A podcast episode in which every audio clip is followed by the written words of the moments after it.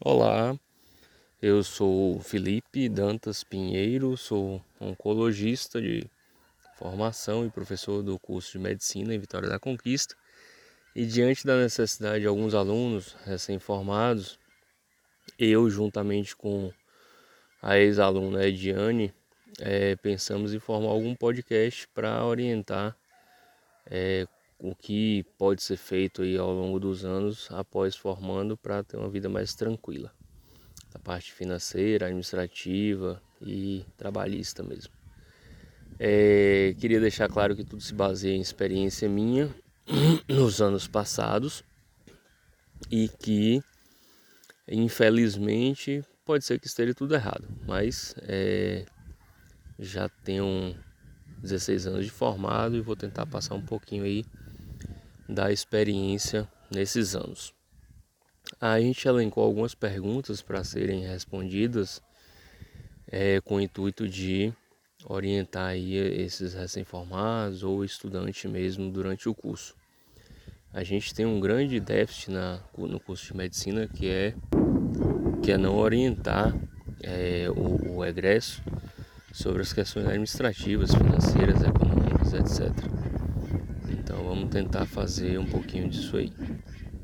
A primeira pergunta foi, é, primeiro tópico, né? Organização financeira para estudantes. Por quê e qual o propósito disso? Realmente precisa? Qual a ideia disso aí?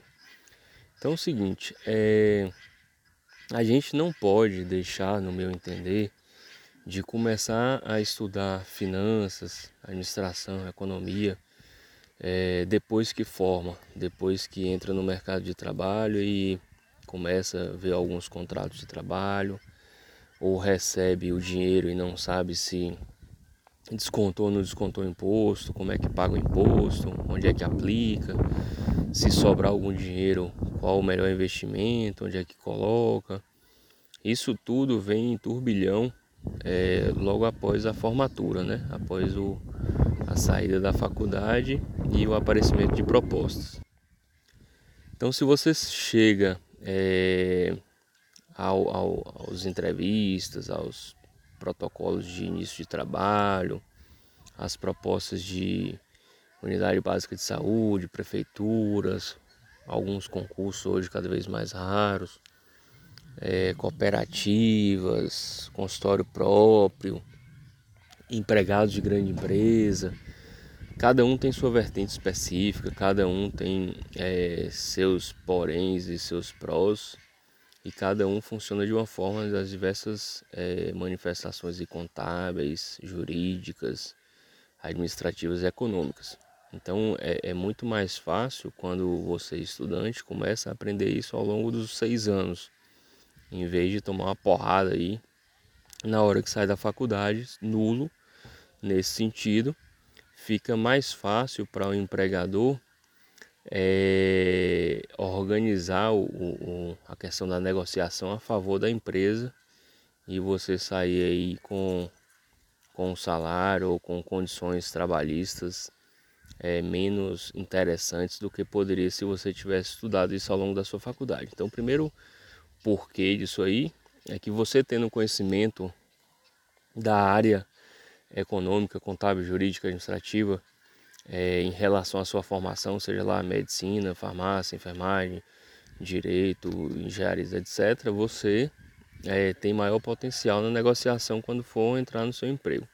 Isso vai mudar radicalmente seu salário ou suas condições? Não, provavelmente radicalmente não. É, o mercado meio que é, orienta no sentido médio né, os valores, o que diferencia realmente um, um, uma remuneração. Outra é, é o grau de formação sua, é o quanto você se preparou em valor, o quanto sua formação é diferenciada do restante, é, é além da faculdade. Né? Então não é só aprender questões é, de finanças e do que a gente está falando aqui que vai é, melhorar os, a sua remuneração. O que faz grande diferença ao longo da faculdade. Além disso, a gente vai falar em outros tópicos. É, é, é, o interesse mesmo, agregar valor no sentido de conhecimento ao longo do tempo. Mas é, finanças deve ser uma das, da, dos, pontos a serem estudados aí ao longo dos seis anos. entender como as coisas funcionam, como as empresas funcionam, diversos modelos de empresas médicas é, ou empresas farmacêuticas ou empresas de enfermagem, cada dia mais modernas, é, que estão surgindo nos últimos anos. É, hoje, cada vez mais, é, é raro a questão de trabalho com CLT, carteira assinada, etc. Então é interessante você ver esses modelos novos, entender, saber como funciona. A ideia do podcast é, então, é passar um pouquinho desse conhecimento é, empírico mesmo, não é, ao longo dos anos da, da faculdade e ao dos últimos aí 20, 25 anos, eu venho estudando essas coisas de forma é, light, tranquila, pequenos grupos, mas ao longo dos anos já vi bastante livros, é, li bastante livros e a gente vai tentar aqui mais uma vez, como eu falei, passar um pouquinho da experiência.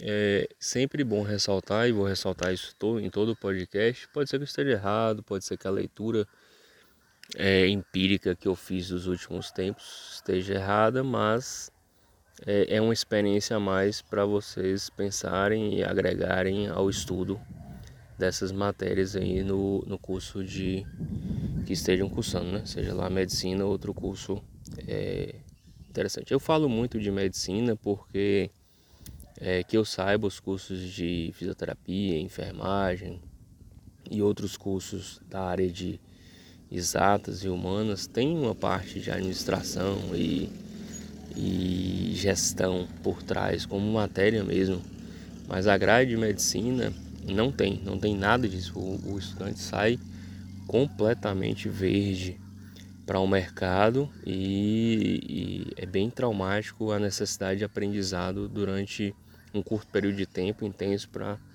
para formar aí suas conjecturas e, iniciar no mercado de trabalho. Então no próximo a gente vai falar, é, seguindo um roteirozinho, por onde começar, certo? Por onde eu começo. No próximo a gente vai discutir um pouco isso, por onde começar. Um abraço e até o próximo.